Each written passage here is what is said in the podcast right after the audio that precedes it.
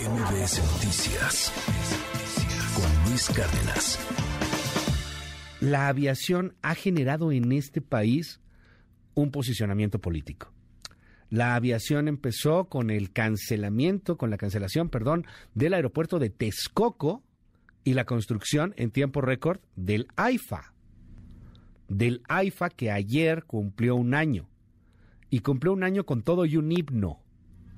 No sé si el aeropuerto de Benito Juárez tenga un himno. No sé cuántos aeropuertos tengan un himno. Muchas veces hay himnos y, pues poca gente los conoce. Pero esto es tan político que le hicieron un himno. No sé si tenga por ahí el, el himno. Escuchemos a un año del AIFA sin que el presidente estuviera. No fue como el año pasado en donde casi que desde ahí se hizo la mañanera, cosa increíble, las tlayudas, etcétera. No, este pues, pues, pasó un poco sin pena ni gloria, solamente con el recuerdo, con la memoria y con el himno. Hay un himno en el AIFA, escuche usted.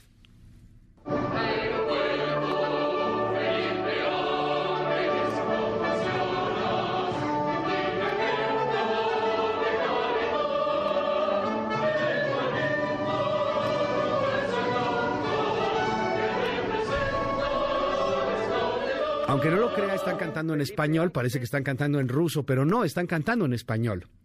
Aeropuerto Felipe Ángeles, abre tus puertas a la aviación. Tu inmenso cielo que garantice tiempos de gloria y satisfacción. Sale mejor en rap. De entre las ruinas te levantaste y por tu pueblo tú te forjaste, como un castillo inquebrantable donde se albergan fuerza y pasión. Vuelan, vuelan hacia los cielos las aeronaves con libertad, varios destinos en territorio, también con rumbo internacional. No sé cuántos aeropuertos en el mundo tengan himnos, supongo que todos, supongo que poquitos, no, no creo que sea el único tampoco. Lejos de esta parafernalia política, técnicamente hablando, ha funcionado, funcionará en algún momento le aprecio mucho y es un honor poder platicar con María Larriba Chat. Ella es controladora de tráfico aéreo, experta en aeronáutica y en aviación, con quien hemos platicado ya en algunas otras ocasiones. María, gracias por estos minutos en MBS Noticias. Te mandamos un abrazo y un saludo. ¿Cómo estás? Muy bien, buenos días, a sus órdenes.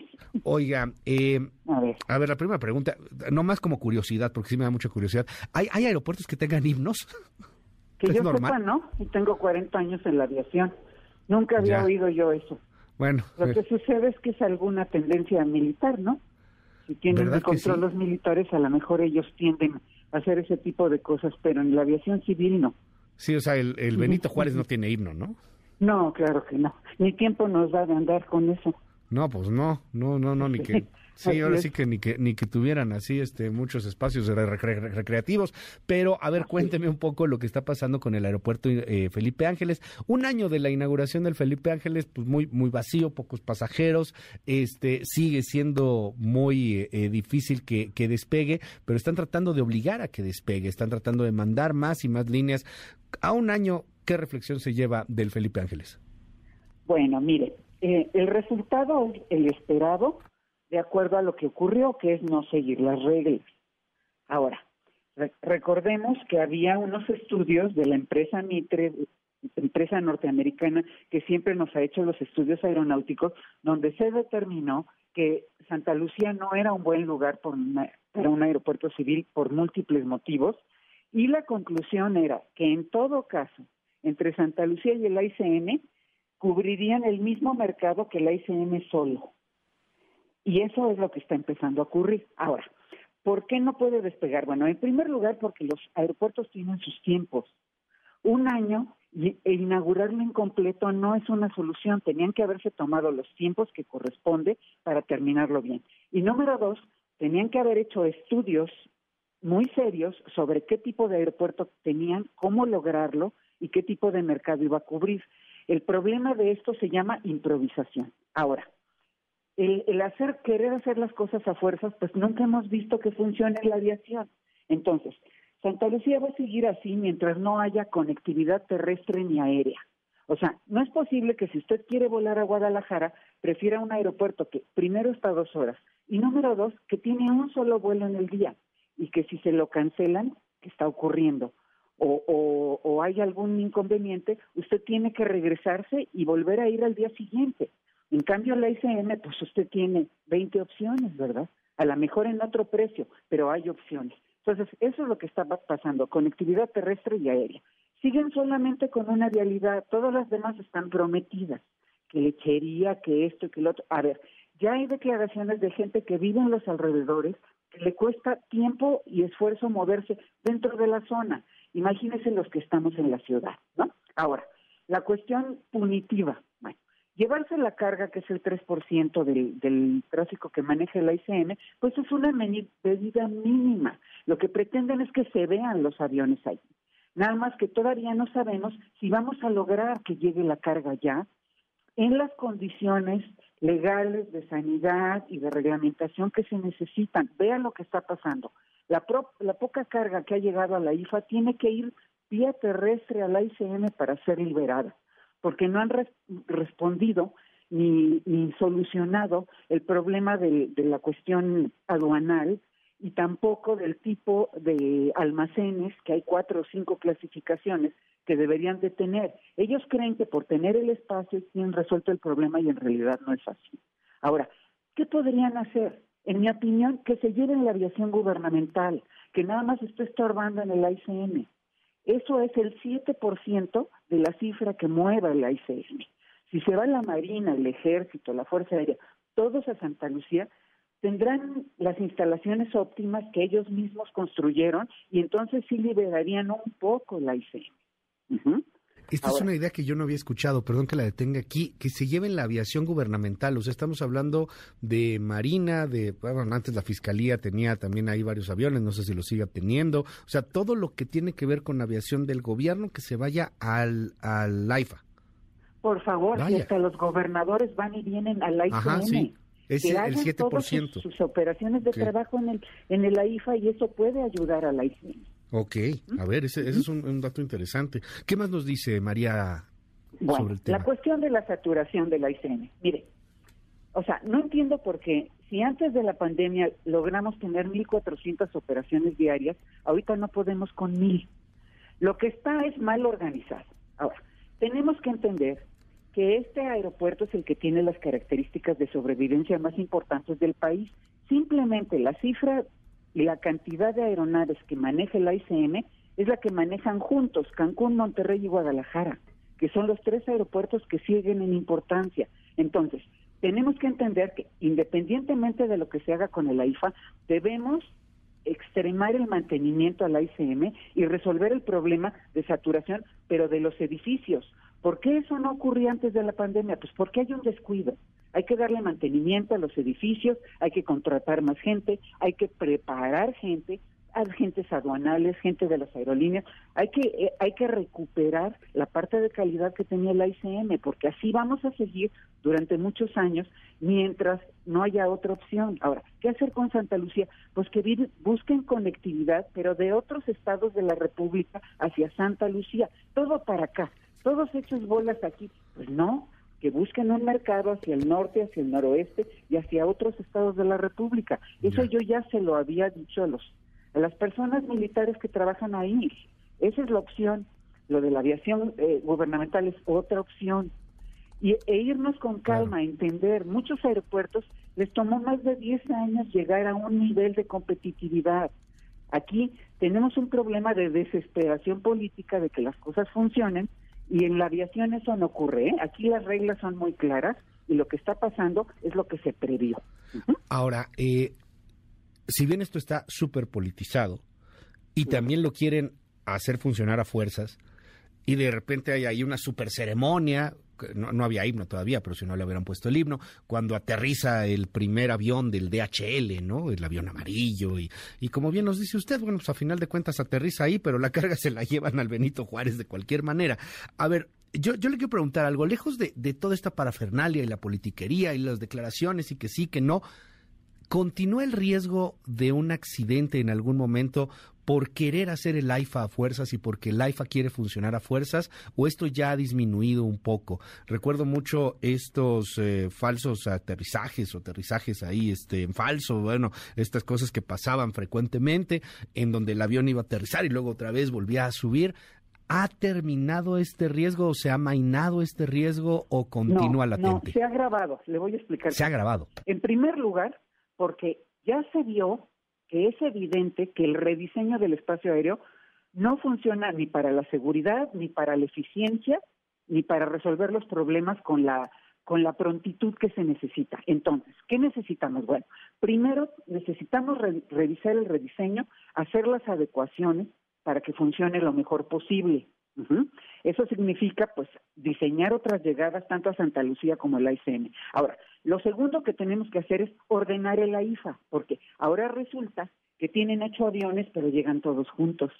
Y eso es ineficiente. Necesitamos empezar a repartir los horarios y que no esté pasando eso, de que llegan todos juntos o se van todos juntos.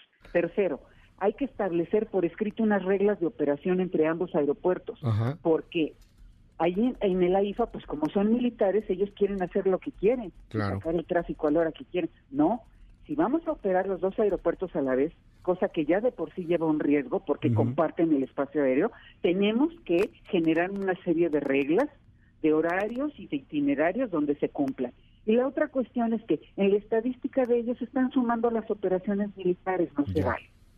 Oiga, eh, a ver, ¿cómo que llegan ocho aviones juntos y se van ocho aviones juntos? Pues sí. ¿Así está pasando? ¿Llegan los ocho al mismo tiempo casi, casi? Claro, llegan juntos y entonces la carga de trabajo para el controlador es mayor que si llegara uno cada 10 minutos, cada 15 minutos o cada hora. Entonces, eso eso mueve las cargas de trabajo del Centro de Control de Tráfico Aéreo. Eso también lo tenemos que resolver.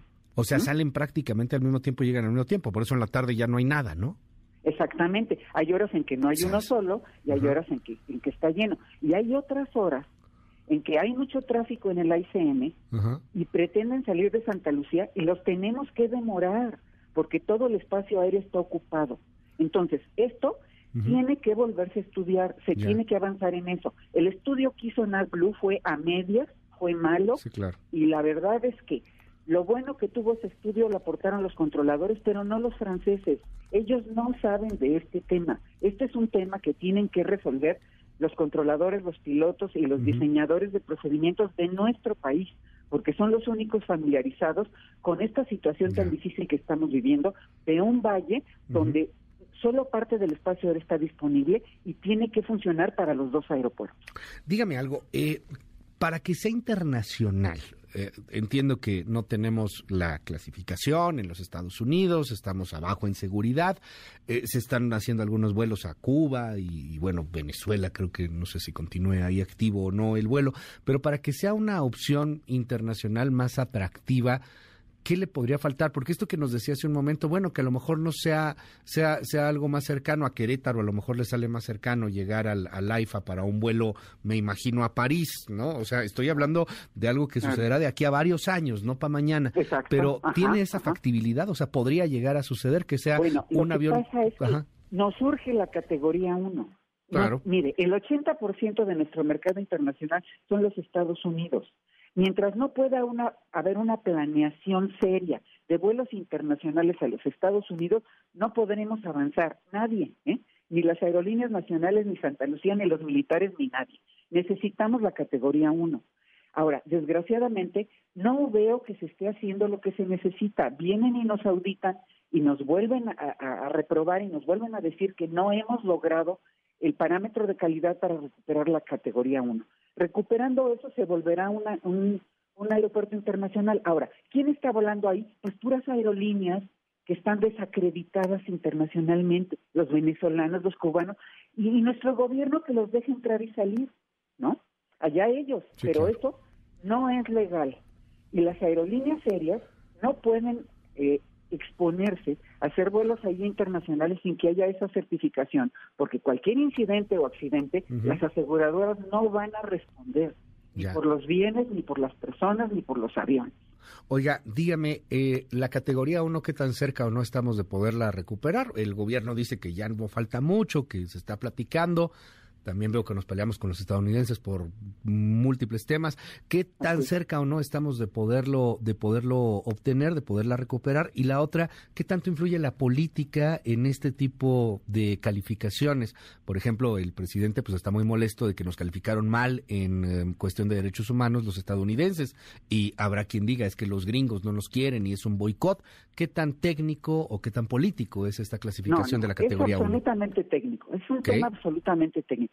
Es muy sencillo. El papel de la autoridad aeronáutica es eso, ser autoridad, ejercer una supervisión de toda la aviación, de los aviones, de las personas, de las licencias, de los niveles de inglés y de los aeropuertos. Es esa capacidad es la que perdió el gobierno de México. Y lo que tienen que hacer es muy claro para regresar a la categoría 1. No, esto no tiene que ver con la política, esto es 100% técnico. Y si no hacemos lo que corresponde, no lo vamos a lograr y seguimos tan lejos como hace un año. Ahora, el otro problema es el presupuesto. Se necesita dinero para ser autoridad. No pueden los inspectores o las personas que están calificadas para supervisar moverse sin dinero, sin tener computadoras donde ingresar la información de lo que están calificando. O sea, hay una serie de requerimientos que no quieren cumplir, pero lo que no quieren es darles dinero. Ahora, no es suficiente que existía una dirección de aeronáutica civil y ya le cambiaron el nombre, Agencia Federal de Aviación Civil. no es nada más cambiarle el nombre. Necesita marco jurídico, necesita presupuesto y necesita personal técnicamente preparado. yo entiendo que ponen personal militar, pero ese personal no está familiarizado con la parte civil de la aviación. Hay en México personas muy preparadas que les pueden ayudar a resolver el problema, pero falta la determinación. María Larriba, le aprecio mucho que nos haya regalado estos minutos aquí en MBS y estamos al habla si nos da oportunidad. Un honor platicar con usted, por cierto. Gracias. Con mucho gusto. Buen día. MBS Noticias con Luis Cárdenas.